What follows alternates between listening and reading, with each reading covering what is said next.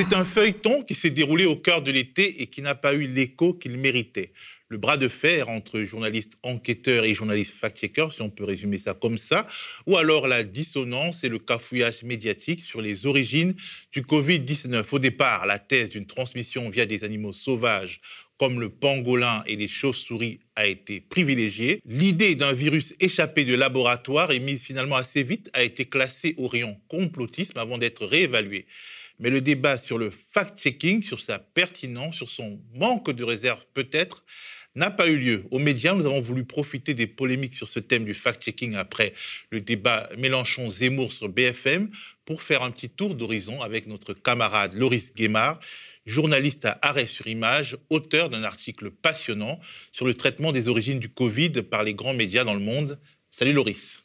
Bonjour Théophile, je précise aussitôt que cet article est désormais en accès libre sur Arrêt sur Image. On invite tous ceux qui nous regardent à aller lire cet article, mais raconte-nous un peu cette histoire, pitch-nous cette histoire. Alors en fait, euh, il y a plusieurs histoires qui se mélangent. Euh, tout d'abord, il y a un continuum euh, d'hypothèses entre le fait que le virus puisse venir, par exemple, d'un animal du marché des animaux vivants de Wuhan, euh, jusqu'à une autre extrémité qui serait, euh, on va dire, euh, une expérience soit qui pourrait avoir mal tourné, soit qui aurait été volontaire si l'on prend, on va dire, les thèses les plus extrêmes, complotistes, diront certains, voire beaucoup. À partir de là, euh, au, printemps 2020, euh, très rapidement, euh, une partie de la communauté scientifique a, on va dire, milité de manière plutôt active pour fermer la porte aux hypothèses qui impliquaient les laboratoires. Pourquoi? Les différentes possibilités euh, à, cet égard euh, sont, bah, certains n'y croyaient pas, évidemment, euh, d'autres également pouvaient être gênés parce que, soit parce qu'ils étaient directement impliqués dans des expériences au laboratoire de Wuhan, qui, était le, qui est le centre mondial et est toujours le centre mondial de la recherche en virologie en réalité, et notamment en particulier des coronavirus, euh, et puis, il y a un autre aspect peut-être plus profond chez les scientifiques euh, qui travaillent sur ces sujets-là, euh, c'est que admettre l'hypothèse que ce soit une défaillance de sécurité d'un laboratoire qui aurait pu mener à une pandémie mondiale n'est certes pas très glorieuse et est probablement plus difficile à envisager que les, ce qui se produit le plus fréquemment tout de même, c'est-à-dire une pandémie naturelle venue par un contact entre, entre des animaux et les humains. Ça, c'est le début de l'histoire. Ça, c'est le début de l'histoire. À partir de là, euh, au tout début de l'épidémie, euh, la plupart des rédactions étaient en réalité euh, complètement submergées à la fois d'informations et dans l'incapacité de les traiter, puisque aujourd'hui, au sein des rédactions, il y a très peu de journalistes scientifiques. C'est-à-dire qu'il y a en fait très peu de journalistes qui sont en capacité d'enquêter, qui ont les contacts auprès des milieux scientifiques pour pouvoir obtenir des informations et savoir comment les contextualiser, lesquelles sont fiables et lesquelles ne le sont pas. ce qui a notamment abouti à ce que beaucoup de rédactions en particulier entre février et avril-mai 2020, finalement se défaussent du sujet sur les euh, services de fact-checking en leur disant euh, bah, écoutez, euh, oui, on a une question, bah, allez-y, on vous laisse. Et les services de fact-checking ont fait pour beaucoup dans la mesure de leurs moyens.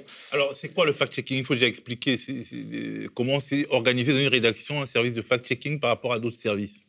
Alors, le, fact-checking, qui est né donc aux États-Unis, euh, initialement avait pour but de vérifier des choses très très simples, qui étaient euh, par exemple énoncées par des responsables politiques. Euh, par exemple, je ne sais pas, pour prendre un exemple récent, la criminalité a augmenté, la criminalité a baissé. Un service de fact-checking ira voir les statistiques de criminalité, éventuellement s'il est particulièrement compétent, il ira voir ce qui fait que ces statistiques peuvent ou pas être cohérentes. Peut-être qu'il en existe d'autres. On sait par exemple qu'en matière de criminalité, il y a à la fois ce qui est dit dans les commissariats et de votre plainte, mais il y a aussi les enquêtes de victimation. Donc voilà, le service de fact-checking va pouvoir expliquer tout ça. Euh, mais le grand principe du service de fact-checking, c'est qu'il vient en réaction et il creuse une question en général, en France comme aux États-Unis, les services de fact-checking ont des moyens qui sont relativement limités. Ce sont des services qui peuvent être de la taille d'arrêt sur image, c'est-à-dire composés de quelques journalistes euh, qui euh, sont chargés de à peu près tous les sujets et qui donc vont vérifier des questions précises. Quand les questions deviennent plus complexes, certains services de fact-checking sont beaucoup plus en difficulté pour y répondre. Euh, on peut aussi noter que en France, beaucoup de services de fact-checking sont nés par le financement de Facebook, qui a décidé il y a quelques années de dire oui, oui, on va lutter contre les âneries qui sont dites chez nous, et du coup, euh, on va payer les médias pour le faire. Euh, donc, beaucoup ont eu un point focal initial qui s'est posé sur les choses les plus absurdes énoncées sur les réseaux sociaux. En tout cas, les, sinon plus absurdes, du moins celles qui étaient avancées sans aucun élément factuel ou euh, tangible qui permette de dire oui, effectivement, ça semble indiquer que. Euh, certains aujourd'hui s'en sont détachés. Euh, je vais notamment citer Check News, qui aujourd'hui ne se libération. de Libération, qui ne se considère plus comme un service de fact-checking, mais de réponse aux questions. ils ont d'ailleurs rompu leur contrat avec Facebook et l'ont dit, puisqu'ils considéraient que ça les enfermait. Et c'est d'ailleurs, à ma connaissance, le seul service de fact-checking qui, l'année dernière, face au Covid et aux nombreuses questions que ça suscitait, euh, a embauché, a d'abord euh, sollicité les services d'un pigiste spécialiste scientifique qui s'appelle euh, s'appelle Monsieur Gouttière et qui a été ensuite embauché. et qui est désormais donc à temps plein chez Check News pour les questions de science, parce qu'ils ont considéré que ça nécessitait effectivement une expertise particulière. Alors, donc, les services de fact-checking euh, concluent que l'hypothèse euh, d'un virus échappé de laboratoire est complotiste pour certains d'entre eux. Et euh, quelque part, les GAFAM, c'est-à-dire YouTube, Facebook, les suivent et ça entraîne une forme de censure ou d'arrêt du débat Je vais être plus précis et je vais être à la décharge des services de fact-checking pour commencer. On viendra après aux critiques la première chose, c'est que euh, ils ont été, il y a eu effectivement un déluge de désinformation. C'est-à-dire que, c'est-à-dire que de fait, en février, mars, avril, on a des informations sur les réseaux sociaux qui postulent, par exemple, l'existence euh, d'un, euh, voilà, d'un réel complot de la Chine destiné à contaminer le monde afin d'en tirer des bénéfices économiques ou politiques.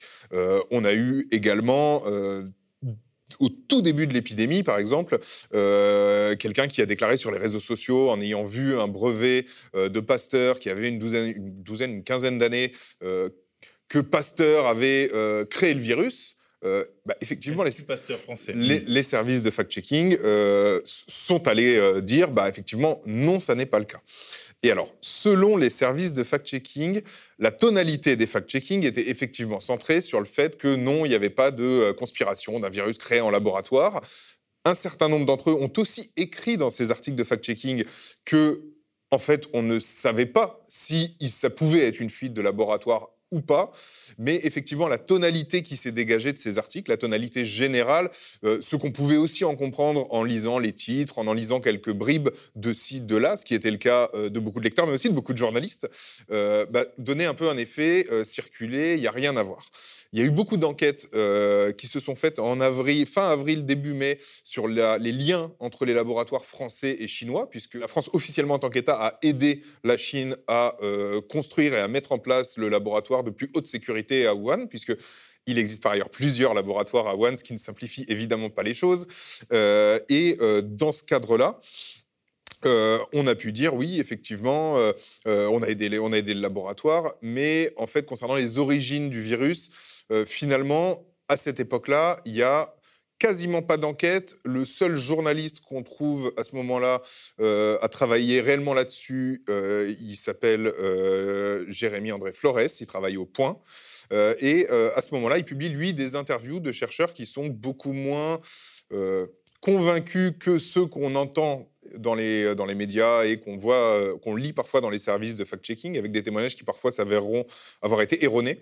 Euh, par rapport au fait que, bah, effectivement, quand même, une, pandémie qui est née euh, au cœur euh, de, du, de la recherche sur les coronavirus, qui est une pandémie à coronavirus, euh, bon, effectivement, l'hypothèse mérite d'être euh, cherchée un peu plus avant, en particulier à partir du moment où les hypothèses initiales, qui étaient euh, très fortement poussées par un certain nombre de, scientifiques, qui étaient notamment l'hypothèse du pangolin, se sont rapidement avérées, on va dire, non fructueuses. Cette, disons, cette tendance du fact-checking joue quelque part sur les grosses plateformes qui modèrent ou alors qui dépublient les, les postes qui évoquent cette thèse d'un laboratoire euh, sorti d'un virus sorti de laboratoire ou pas? Est-ce que c'est lié? Est-ce qu'il y a un lien? En tout cas, quelle était l'attitude des euh, grosses plateformes Alors en fait, le lien, il est vis-à-vis du fait que les grosses plateformes, elles ont, elles ont été rapidement terrifiées. Mmh. Parce que euh, elles ont très vite été finalement au centre des reproches. Mmh. Puisque en fait, les scientifiques, beaucoup de médias ont reproché aux grosses plateformes de, bah, ne pas agir finalement. À un moment où il faut se souvenir du contexte. Hein. On, était mmh. beaucoup, on était tous plus ou moins terrifiés parce qu'on ne savait pas trop où on allait. Plus ou moins confinés aussi. voilà. Euh, ce, qui, ce, qui, augmentait l'audience de ces grosses plateformes par ailleurs, mmh. euh, mais augmentait aussi euh, bah forcément la viralité. de tout et de n'importe quoi. De tout et de n'importe quoi. Ça ne veut pas dire que tout est n'importe quoi, mais bon, il y a aussi du n'importe quoi. Mmh. et en conséquence, les grosses plateformes, en fait, ont considéré qu'elles devaient agir parce qu'en fait, si elles n'agissaient pas concrètement, à un moment, ce seraient les États qui leur diraient que ça ne va pas. Mmh. Et les, pour les GAFAM, moins les États s'y intéressent, mieux, c'est. Donc, afin d'éviter cette, euh, une trop grande curiosité des États, elles se sont dit qu'elles allaient agir. Et effectivement, dans ce cadre-là, il y a un certain nombre de services fact-checking en France, ailleurs dans le monde, euh, qui ont des contrats avec euh, Facebook. Je prends l'exemple de Facebook puisque c'est le plus significatif. ont des contrats avec Facebook.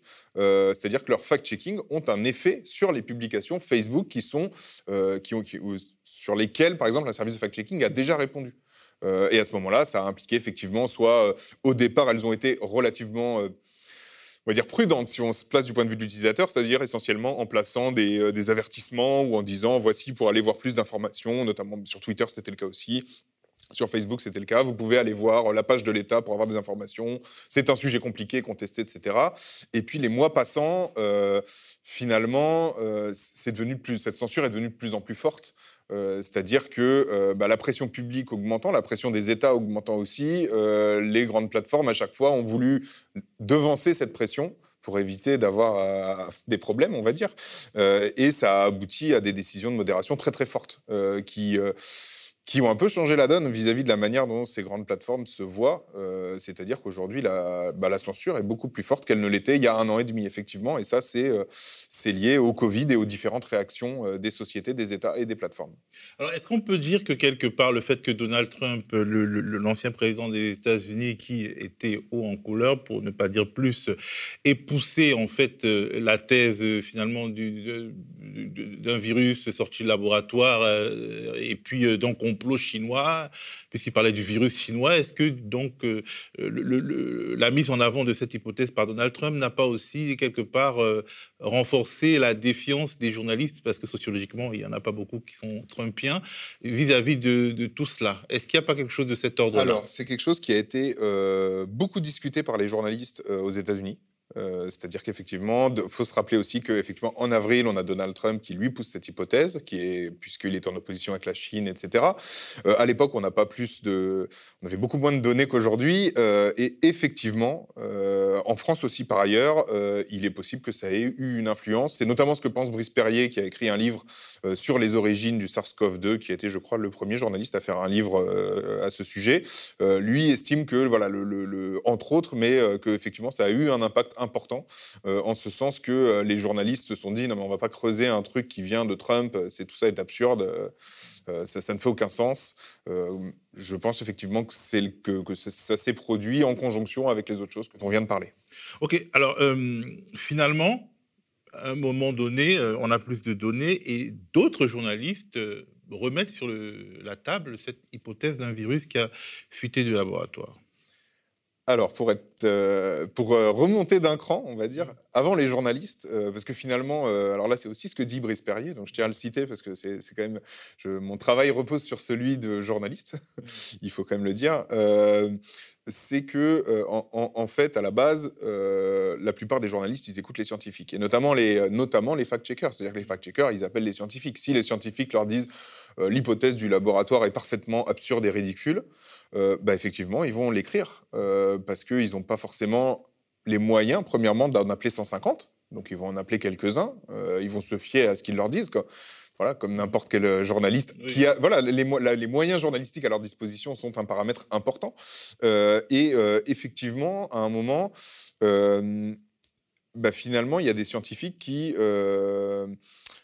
établissent scientifiquement, c'est-à-dire par des articles, des études qui sont publiées dans des revues, euh, des, choses qui permettent de mettre en doute euh, l'hypothèse zoonotique, et l'hypothèse donc des animaux, euh, que ce soit par les marchés ou par exemple par les visons ou les chiens vivérins qui fournissent de, la fourrure, et dont il y a beaucoup d'élevage en Chine.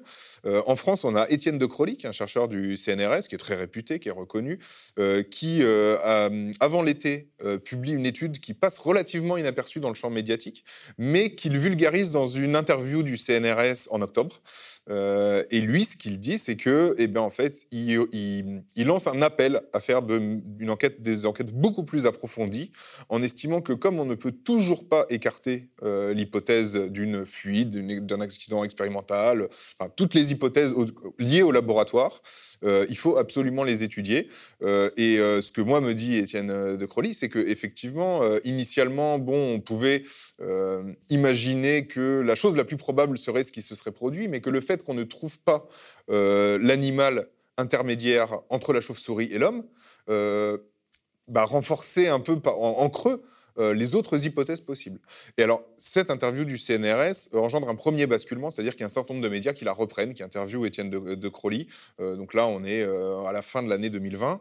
Et puis, en toute fin d'année 2020, parce qu'il faut aussi savoir qu'il y a d'autres scientifiques et puis des, gens qui ont fait un hobby de, cette recherche et qui sont parfois des gens très compétents, qui sont notamment dans, un groupe qu'on a appelé Drastic, qui est mondial, hein, euh, qui ont découvert des éléments euh, qui euh, n'étaient pas des preuves définitives, mais qui permettaient de se dire qu'il fallait absolument creuser. voilà, il était nécessaire de faire une enquête. dans le monde médiatique français, hors du point, et donc de euh, Jérémy André Flores, qui avait publié un certain nombre d'articles jusque-là, des interviews, etc. Euh, il y a Stéphane Foucard au Monde, qui en décembre publie une grosse enquête dans laquelle il reprend une bonne partie, notamment des éléments qui avaient été euh, diffusés par Drastic, dans laquelle bah, il vient se positionner en disant, certes, euh, on n'en sait rien, on ne, peut pas, on ne peut pas affirmer que c'est un accident de laboratoire ou une fuite de laboratoire ou une expérience ratée, ou, enfin, voilà, il y a plein d'hypothèses possibles, euh, mais on ne peut toujours pas l'écarter, donc lui aussi se mêle un peu à ces appels à l'enquête. viendra ensuite le livre de Brice Perrier en avril, et, en fait, à chaque fois... 2021. Voilà, en avril 2021, effectivement, et en fait, à chaque fois, on se retrouve avec un schéma où on a des enquêteurs qui regrettent un peu que euh, la tonalité médiatique qui a été euh, impulsée par euh, les fact-checking, même si les fact-checking eux-mêmes avaient des, choses réellement absurdes à désamorcer, et que ces services de fact-checking étaient en fait les seuls à qui les rédactions confiaient les choses, c'est-à-dire les rédactions, je veux dire, les, je vais parler du Figaro ou du Monde, où il y a des journalistes scientifiques encore, euh, en nombre substantiel, on va dire entre 5 et 10. Euh, mais dans ces rédactions-là, en fait, ces journalistes-là étaient eux-mêmes complètement débordés. Stéphane Foucault n'avait pas le temps euh, en avril. Il y a eu une enquête sur les liens entre les, comme dans d'autres médias, sur les liens entre les laboratoires français et chinois en avril 2020. mais il n'y avait pas le temps d'aller creuser les origines du virus, d'aller désamorcer ce qui était publié dans les, dans les revues scientifiques et auprès des scientifiques. Et puis surtout, les moyens journalistiques purs permettent d'établir ou de, ou de ne pas établir des liens entre les laboratoire et, la France, alors que les moyens journalistiques purs, même un journaliste scientifique, euh, s'il n'y a pas derrière une euh, enquête de scientifique, ne peut rien dire en réalité sur... Quand même, si? Alors, des journalistes scientifiques ont les moyens, et c'est notamment ce qu'a fait Stéphane Foucard en, décembre, euh, en fait, ont les moyens de faire un travail euh, d'enquête de la même manière qu'un journaliste spécialiste, on va dire, des, faits divers, peut avoir les moyens de désamorcer une enquête, par exemple, sur des violences policières.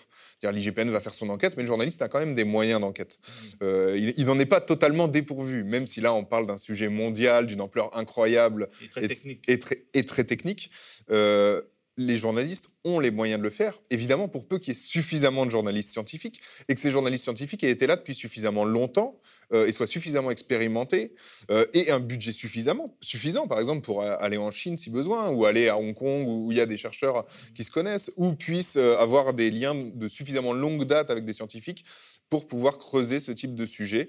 mais effectivement, on peut dire que globalement, les médias n'étaient pas du tout armés pour pouvoir faire face à une telle chose. Et puis, il y a un autre aspect, c'est que pour beaucoup de rédactions, encore aujourd'hui, euh, l'idée est un peu que bah, c'est fait, c'est fait. C'est-à-dire que est-ce qu'on va consacrer les moyens de cinq personnes pendant six mois pour établir quelque chose qui finalement ne va rien changer au cours de la vie des gens et de la pandémie. Oui, mais l'histoire, euh, la grande histoire, pour la grande histoire, c'est important. Même si euh, c'est fait, c'est fait. Euh. Oui, mais au quotidien, dans des rédactions qui sont souvent, enfin, où les moyens, les moyens journalistiques sont toujours comptés, il y a toujours plein de bons sujets à couvrir. la question de couvrir un sujet dont on pense qu'il n'a pas d'impact direct sur la vie des gens aujourd'hui, maintenant, c'est extrêmement difficile d'argumenter pour dire il faut me donner ces moyens. Alors aujourd'hui, où est-ce qu'on en est? Alors aujourd'hui, on n'est pas tellement plus avancé. Euh, on a eu, euh, il y a une très grosse, ce qui a fait ressurgir le sujet aujourd'hui, euh, maintenant, c'est que en fait, on a découvert, plus, plus, exactement, notamment les scientifiques du groupe Drastic, qui ont été repris par beaucoup de journalistes notamment Le Point, mais qui est un peu seul dans la presse française. Aux États-Unis, pour le coup, euh, les médias euh, ont beaucoup plus couvert le sujet. En fait, on a appris que euh, un des scientifiques, qui s'appelle Peter Daszak, qui est un des scientifiques américains les plus impliqués auprès des, des laboratoires de virologie de Wuhan, avait fait une, son équipe avait fait une demande auprès de la DARPA, qui est l'agence américaine des projets expérimentaux secrets de l'armée. Ils, ils, avaient répondu, ils avaient fait une proposition de projet sur l'insertion d'un site qu'on appelle Furine euh, dans un coronavirus, c'est-à-dire très exactement euh, ce qui fait que le virus actuel est extrêmement contagieux, euh, puisqu'en fait le site Furine est quelque chose qui permet à un virus de s'accrocher beaucoup mieux aux cellules humaines. On ne sait pas, la, DARPA a démenti le fait que le projet avait été validé, donc le projet a priori n'a pas été validé, mais par contre, euh, il a peut-être été tout de même mené. Euh, ce qui ne veut pas dire qu'il a été mené à Wuhan, puisque à la base, dans le projet, il n'était pas censé être mené à Wuhan. C'est-à-dire qu'on n'en sait pas plus, mais on sait qu'en tout cas en 2018, il y avait eu une intention au moins de faire des essais. Et, en fait, le, contexte scientifique de ça, euh, puisque la communauté scientifique est très divisée entre ceux qui veulent faire ces essais et ceux qui n'y tiennent pas, c'est qu'en fait, faire ces essais permet de développer des virus euh, qui permettront eux-mêmes de développer des vaccins contre les futurs virus euh, qu'on ne connaît pas encore, mais qui utiliseront probablement les mêmes mécanismes évolutifs que ceux qu'on connaît déjà. et en fait, c'est là, ça me permet d'en venir en fait à, en fait la conséquence qui existe et qui est pointée par beaucoup de par les journalistes qui ont enquêté sur le sujet, c'est qu'en fait, euh, si réellement il y a une fuite de laboratoire ou une expérience qui a raté, euh, bah, ça implique que peut-être il faudrait revoir la sécurité des centaines de laboratoires biologiques de plus ou moins haute sécurité qui existent dans le monde, avec des mécanismes dont certains estiment que ça pourrait être proche de ce que fait euh, l'Agence à l'énergie atomique pour la supervision des, des, expériences et de, de la production d'énergie nucléaire. Euh, il y a une agence mondiale qui supervise l'ensemble des sites, qui a accès, qui peut mener des enquêtes dans les différents pays. Aujourd'hui, il n'y a rien de tout ça pour les laboratoires biologiques. Et peut-être également, l'autre conséquence serait d'arrêter les expériences qu'on appelle de gain de fonction sur les virus, parce que peut-être que le risque est plus élevé que le gain potentiel. Et peut-être aussi faut faire évoluer le droit pénal international, parce que si euh, par hasard euh, euh, un virus sorti de laboratoire peut faire autant de mal, il faut quand même que les, dirigeants de laboratoire puissent être pénalement responsables des, bah, des expérimentations foireuses. En réalité, c'est un débat qui a été tenu euh, dans les années 2010 en France et dans le monde, euh, puisque c'était l'époque des premières expériences de gain de fonction. Et en fait, à l'époque, il y a eu des débats très vifs. Étienne de Crowley, euh, puisqu'il n'est pas neutre non plus, non plus aujourd'hui, puisque lui, dans ce débat, il était plutôt du côté de ceux qui estiment qu'il faut faire très attention avec ces expériences-là, parce qu'elles peuvent s'avérer très délétères à la fin. en cas de problème. Euh, il y a eu des débats, mais on, retrouve des, on peut retrouver des tribunes dans le monde. Voilà, c'est vraiment quelque chose qui a agité la sphère des virologues euh, à l'époque. Et euh, en fait, ce qui est intéressant, et ce que regrettent les journalistes qui ont enquêté sur le sujet aujourd'hui, c'est que finalement, ce débat, peut-être parce que la tonalité médiatique était que la porte était plutôt refermée sur ces questions-là, bah, ce débat aurait pu être tenu l'an dernier et, n'a pas ressurgi finalement. Il est, il est resté euh, dans l'état dans lequel il était et il n'est toujours pas discuté aujourd'hui, euh, malgré la, virulence des arguments qui étaient échangés il y a 7 ou 8 ans. Plus généralement, euh, la question du fact-checking, elle se pose, c'est-à-dire est-ce que finalement le délire technosolutionniste peut nous amener, nous, journalistes, à décider sans avoir de recul de ce qui est absolument vrai et de ce qui est absolument faux? Et euh, notamment, euh, il y a eu le débat Mélenchon-Zemmour euh, sur BFM. Et il y a eu tout un débat sur la faillite, ou alors les impasses, ou alors les, les trucs pas très clairs dans le fact-checking. Est-ce que tu as regardé ce débat? Est-ce que tu as vu le fact-checking? Qu'est-ce que tu en penses? Je n'ai pas vu ce débat, ne m'en veuillez pas, mais j'ai regardé un peu les fact-checking, puisque j'ai un intérêt particulier pour le sujet. Euh, de la vie générale, euh, les fact-checking euh, avaient deux problèmes. Ils avaient un problème de, on va dire, d'exactitude, puisqu'en fait, beaucoup de ces fact-checking euh, évoquaient de manière très étroite certaines questions. Euh, on pense notamment à la question de l'électricité. Est-ce que les gens ont de l'électricité? Non, on ne peut pas couper l'électricité. Alors il faut savoir qu'il y a beaucoup d'autres moyens euh, de, précariser les gens, même quand on n'a pas le droit de strictement couper l'électricité. Ce ne sont pas les seuls moyens utilisés par les, compagnies d'électricité. il y a eu également il y a eu beaucoup d'autres questions. En fait, la plupart du temps, il n'était pas signalé qu'il pouvait exister plusieurs chiffres ou le mauvais chiffre était pris. Euh, le tout avec une prétention à l'antenne qui est évidemment très mal passée, euh, parce que ce genre de prétention à l'antenne, on ne peut l'avoir en fait que quand on est vraiment, vraiment très, très sûr de, ne pas s'être trompé. En l'occurrence, là, ce n'était pas le cas. Euh, en tout cas, là, on a vu les limites d'une forme de fact-checking, ce qui ne veut pas dire que le fact-checking en direct, en débat, n'a pas d'intérêt, mais qu'en tout cas, là, ça n'a pas fonctionné. et on a touché, on a touché des limites.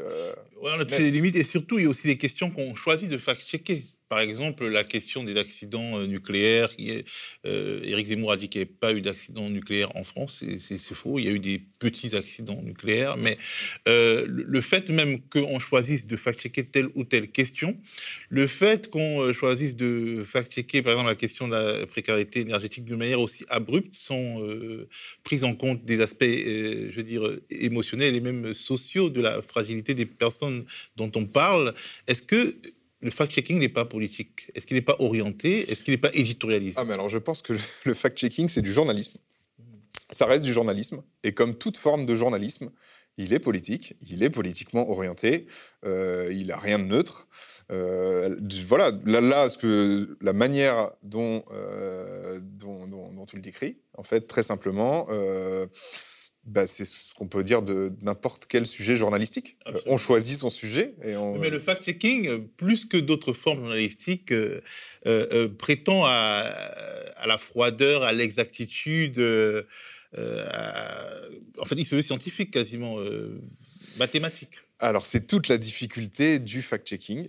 c'est que à mon sens, pour que, l'exercice fonctionne et soit réussi auprès des lecteurs, il faut absolument qu'il ait conscience de ses propres limites et qu'il les affiche. Pour revenir très brièvement à la question du laboratoire, euh, il y a un seul service de, fact-checking qui ne se considère plus comme un service de fact-checking, mais qui est Check News de Libération, qui a fait un très long retour euh, sur son... Il avait fait un très gros article à l'époque, euh, qui était probablement le, plus précis et, on va dire, le, celui qui dégageait le moins, cette impression de péremptoire.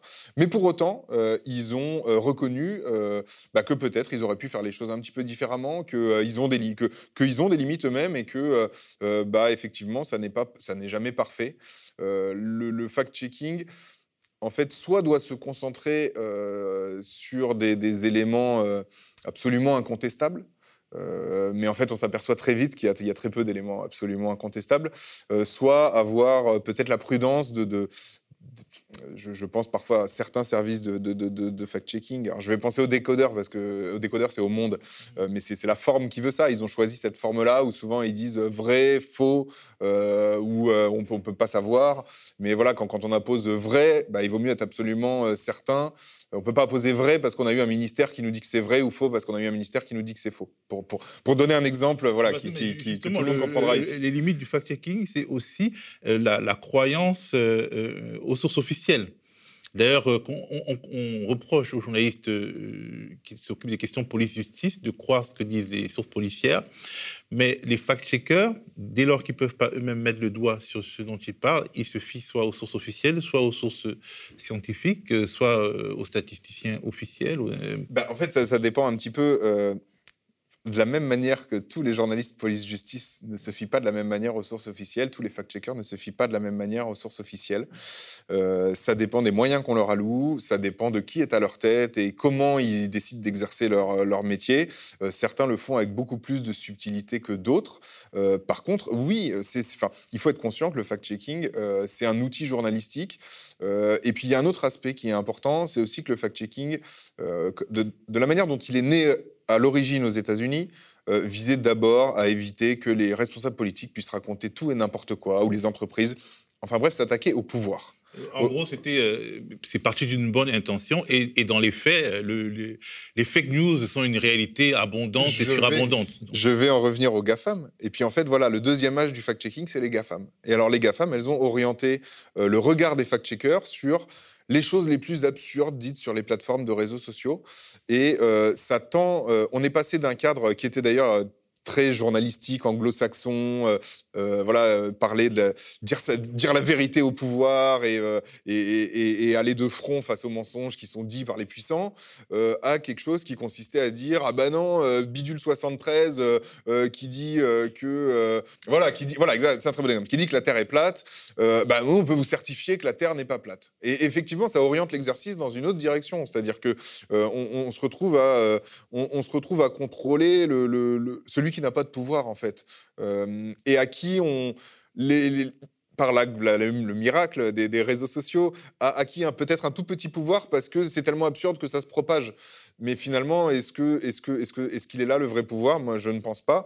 Et je pense qu'il est important que les services de fact-checking euh, essayent de, de, de garder en tête que les plus gros mensonges et ceux qui font le plus de mal ne sont pas toujours ceux qui viennent d'anonymes ou de, de, personnalités euh, mineures hors des réseaux sociaux. Merci beaucoup, Loris, pour cette euh, belle conversation. Merci, Théophile. Le média devient une coopérative. Alors pour garantir son indépendance, n'hésitez pas à devenir sociaux et à nous soutenir sur le mediatv.fr. Et pour ne rien rater de nos contenus, abonnez-vous au podcast.